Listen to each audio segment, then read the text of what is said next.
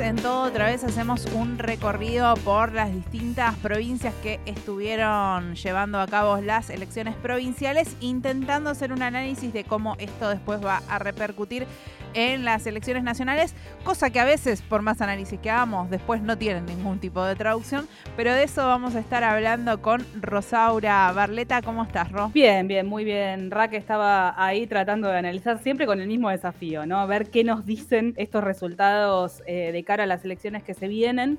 En principio, hemos hablado ya de Mendoza en varias oportunidades. Hay algo de lo que pasa en Mendoza que tiene incidencia a nivel nacional, en este caso con el triunfo de Alfredo Cornejo.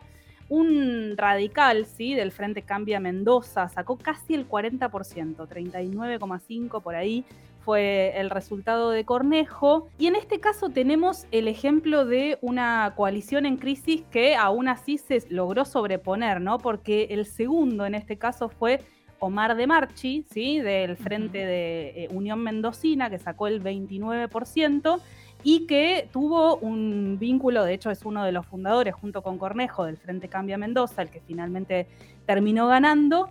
Eh, pero bueno, a comienzos de este año ahí hubo una ruptura en el Frente Cambia Mendoza y Omar de Marchi finalmente termina, ir a eh, termina decidiendo ir a estas elecciones por fuera de, eh, bueno, Juntos por el Cambio, porque Cambia Mendoza en definitiva expresa el armado de Juntos por el Cambio.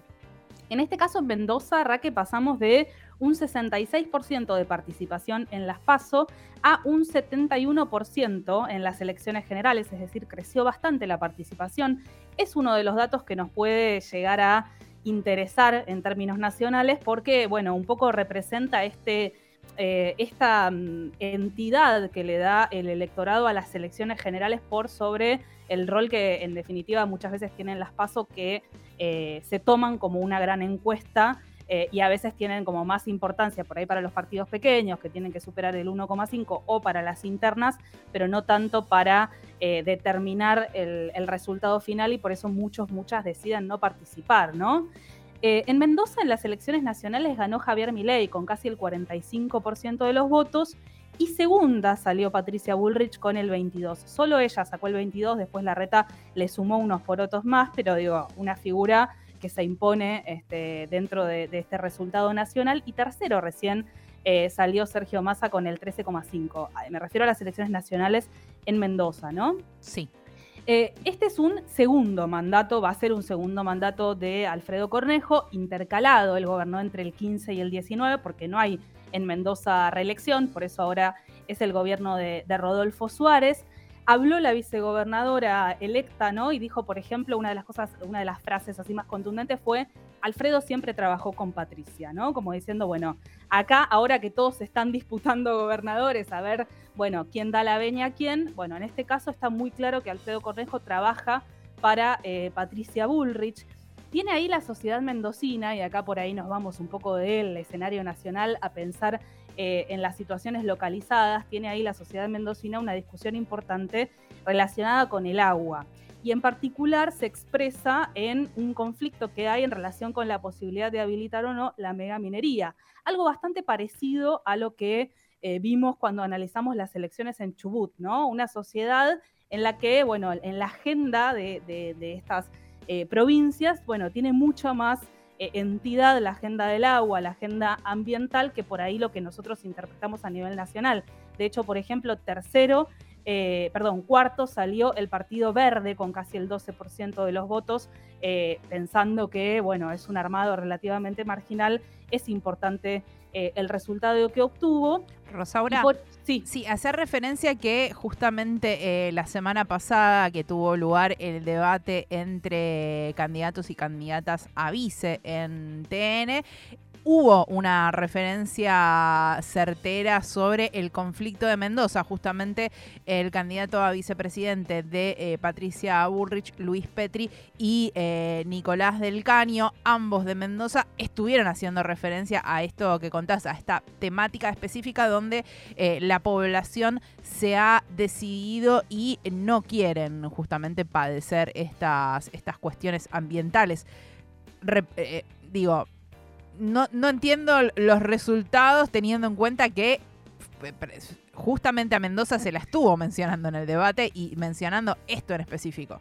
Sí, exacto, Raque. Ahí hay una, está bueno pensarlo, porque una de las cosas que surgía mucho en el debate cuando veíamos esta, este cruce entre Del Caño y Petri era, bueno, pero esto es muy local, o sea, esto no, no viene a intervenir en la agenda nacional. Sin embargo, claro, para la sociedad mendocina, evidentemente sí tiene una importancia en la agenda. Como vos decís, a veces esa importancia que la sociedad le puede dar en la agenda es medio incierta a la hora de pensar los resultados electorales porque viene de un proceso bien interesante Mendoza en relación con bueno, los posicionamientos acerca de eh, la megaminería. Ahora el problema, la provincia tiene, eh, como les digo, viene discutiendo la cuestión del agua hace mucho tiempo. Ahora que atravesamos la peor sequía de la historia argentina, además tenemos eh, un problema que se suma, que es la escasez de agua. De hecho, en Mendoza casi un 60% se redujo el caudal de los principales ríos a partir de esta sequía trae aparejada una historia reciente, ¿no? De varios años para atrás, en relación, como les decía, con el cuidado del agua o el aspecto ambiental, digamos, de las políticas, porque en diciembre de 2019 tuvimos en Mendoza 10 días de movilizaciones eh, callejeras que buscaban revertir la modificación de la ley 7722, que es esa ley a la que Del Caño eh, hacía referencia cuando cariaba a Luis Petri, lo que pasa es que, claro, a nivel nacional nos dice poco. Esta ley 7722 es una ley de la legislatura provincial de Mendoza que fue sancionada en 2007 eh, y que eh, justamente lo que impide esta ley es el uso de cianuro, de ácido sulfúrico, de mercurio y otras sustancias en cualquier tramo de la actividad minera en la provincia. A esta ley le dicen la guardiana del agua porque justamente protege los cursos de agua que hay en la provincia que serían potencialmente contaminados si se hacen esta serie de tratamientos productivos a partir del trabajo en, la megaminería. Con el avance de la actividad minera se teme que se puedan eh, potencialmente contaminar eh, los ríos mendocinos.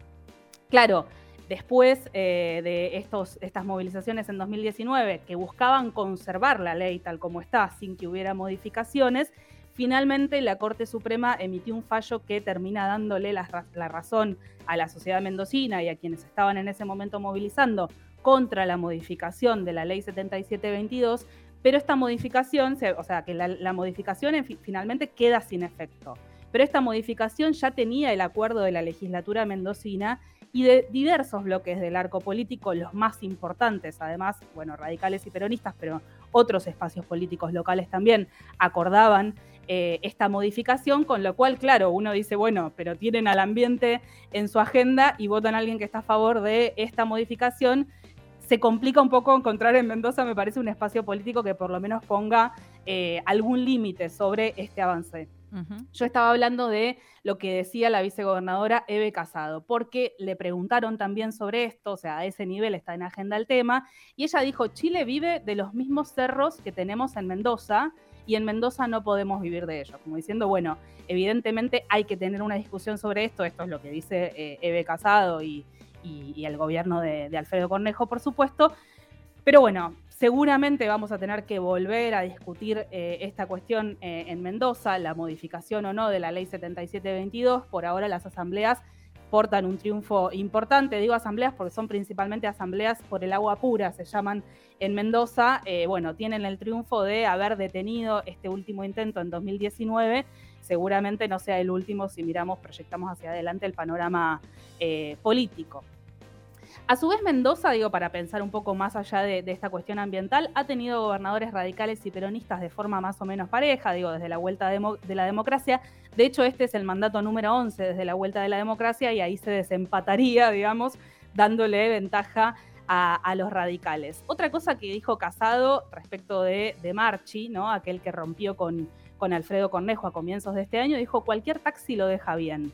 Ellos fueron juntos, eh, Cornejo y De Marchi, fundaron juntos el Frente Cambia Mendoza y este año se parte esta alianza. Básicamente lo que les lleva a competir en esta oportunidad fue el deseo de ambos de ser cabeza en este periodo de gobierno de Mendoza, es decir, ambos querían ser candidatos a, gobernadores. Y De Marchi, en cuanto se aleja de Cornejo, se acerca a Javier Milei, eh, con lo cual digamos que su representación ahí en la elección, si bien un poco fantasma, porque no hubo grandes definiciones, estaba implícito que eh, este candidato apoya la candidatura de, Javier Milei. Bullrich estuvo, por supuesto, participó en el festejo en el búnker, habló en esta misma línea que tiene hace varios días, está proponiendo cárceles de máxima seguridad, eh, terminar, yo anoté varias palabras, pues son varias las que usa, terminar, enterrar, derrotar al kirchnerismo, ¿no? Como que, de hecho, una de las cosas que dijo en el, debate que refería Raque, que dijo Petri es, para terminar con la inflación hay que enterrar al kirchnerismo, ¿no? Como eh, muy sencillo se ve de solucionar lo que, lo que están planteando. Bueno, antes de esto, porque lo hablamos la semana pasada, ella tenía un perfil humanista, ¿no? A medio de esta filosofía del ser humano y que qué sé yo, pero fue dejando de lado, eh, parece que no picó mucho en el electorado este personaje porque nos volvemos a encontrar muy repentinamente en los últimos días con la Bullrich que conocemos, esta que dice hay que enterrar al kirchnerismo. Algo interesante para pensar y un poco para irnos más al panorama nacional también, pero partiendo de Mendoza, es que otro de los que estuvo en el festejo raque del triunfo de Alfredo Cornejo fue Gustavo Valdés de Corrientes, que horas antes había estado reunido con Sergio Massa. Eh, y ahí nos encontramos con esta, bueno, este evento que hizo Massa en el que se reunió con los gobernadores del Norte Grande, así le llama, y su idea era darles algunas garantías, ¿no? En caso de ser presidente, por ejemplo, y en principio, que es lo que más está preocupando a los gobernadores, esta aclaración de que no van a ser afectados por eh, el tema de la baja del mínimo no imponible, ¿no? Que se hablaba de que era un impuesto coparticipable, el impuesto a las ganancias, que tiene una baja abrupta. Él prometió, propuso a todos los gobernadores que va a compensar esa falta. Eh, lo escucharon en, esa, en ese discurso Gustavo Valdés de Corrientes, a quien le decía querido amigo, dos veces le dijo querido amigo, fijémonos si busca o no Massa quebrar alguno de estos diálogos que Bullrich tiene con los gobernadores del norte. Le dijo querido amigo muy a pesar de que Gustavo Valdés después estuvo en el triunfo de Alfredo Cornejo y un poco en esa línea viene eh, Massa. También estuvo Gerardo Morales de Jujuy en, esta, en este evento y después, bueno, gobernadores que uno espera más eh, esta alianza cercana, como Jalil de Catamarca, Zamora de Santiago del Estero, Gildo Infran, Juan Masur, son este, gobernadores efectivamente aliados a Massa. Pero llama la atención esta incorporación de Gustavo Valdés y de Gerardo Morales, eh, Sergio Massa anunció además que va a convocar opositores para integrar el gabinete. Eh, se, se, entiende o se espera que muchos de ellos sean radicales porque es un poco el vínculo que tiene Massa por fuera del peronismo. Y además dijo en una entrevista hace unos días que de la mitad para abajo de los ministros actuales vuelan. O sea, en realidad no de la mitad para abajo, de la mitad para arriba, porque dijo, por lo menos la mitad no van a ser ministros en eh, mi futuro gobierno. Y sí destacó o aclaró que no tiene, digamos, una eh, mirada revanchista respecto del ejercicio del poder, o sea que, por ejemplo, hay integrantes de la cámpora que rescata, como es el caso de Fernanda Raberta, o sea, nos está proponiendo un gabinete bien diverso, eh, Sergio Massa, de cara a los días que quedan, fíjense que un poco cambiamos la etapa de campaña, ¿no? Primero anuncios, estos eh, más de 20 anuncios que, enumerábamos un poco la semana pasada, que decíamos inyectan mucha plata a los sectores populares para que se pueda empezar a, de alguna manera, incentivar el consumo y a mejorar eh, la situación de todos los argentinos. Y bueno, después de estos anuncios viene un poco la clarificación más política, ¿no? La delimitación en este sentido. Y por eso Massa dice, voy a tener un gabinete diverso, voy a convocar radicales. Este miércoles va a estar en Neuquén. Después va a estar en Ensenada con Axel Kisilov, Sergio Massa. Bueno, y después cerramos y abrimos los ojos y estamos en el primero de octubre, que es el debate, que bueno, hay una gran expectativa respecto de lo que pueda pasar en el debate eh, de cara a estas elecciones. Tenemos uno el primero de octubre y el otro el 8 de octubre. O sea que vamos a tener dos debates consecutivos, digamos, que van a acaparar un poco la agenda de una semana, ¿no?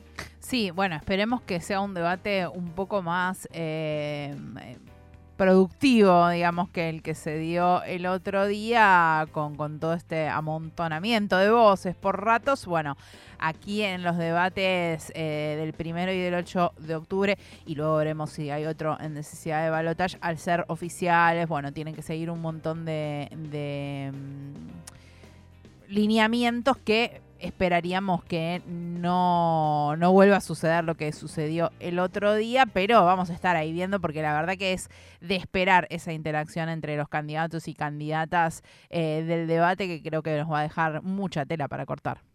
Sí, totalmente, Raquel. Y además, digo, esperamos unos moderadores con un poquito más de ímpetu, ¿no? Porque lo que veíamos en el debate de vicepresidentes era una cosa este, espeluznante. Los tipos gritaban, ¿viste? Cuando eh, te pones las manos alrededor de la boca para que los escuchen, pero, eh, digamos, hay algo ahí que está fallando, evidentemente. El, gritar unos encima de otros, muy lejos de llegar a algún lado, me parece que eh, digamos que al electorado le confirma cierto sesgo respecto de que estos candidatos que tenemos eh, no están en condiciones de dar discusiones profundas eh, y, con interlocutores diversos, ¿no? Espero que esta vez eso se pueda de alguna manera revertir o por lo menos que tenga un poco más de, ordenamiento el, el, debate de presidentes y también que, bueno, no volvamos a caer en algunas torpezas que no hacen más que agrandar al adversario, digo, pensando en el en la perfo que hizo Victoria Villarruel, por ejemplo, en el debate de vicepresidentes, lamentablemente creo que, para ella habrá sido un buen resultado el que tuvo.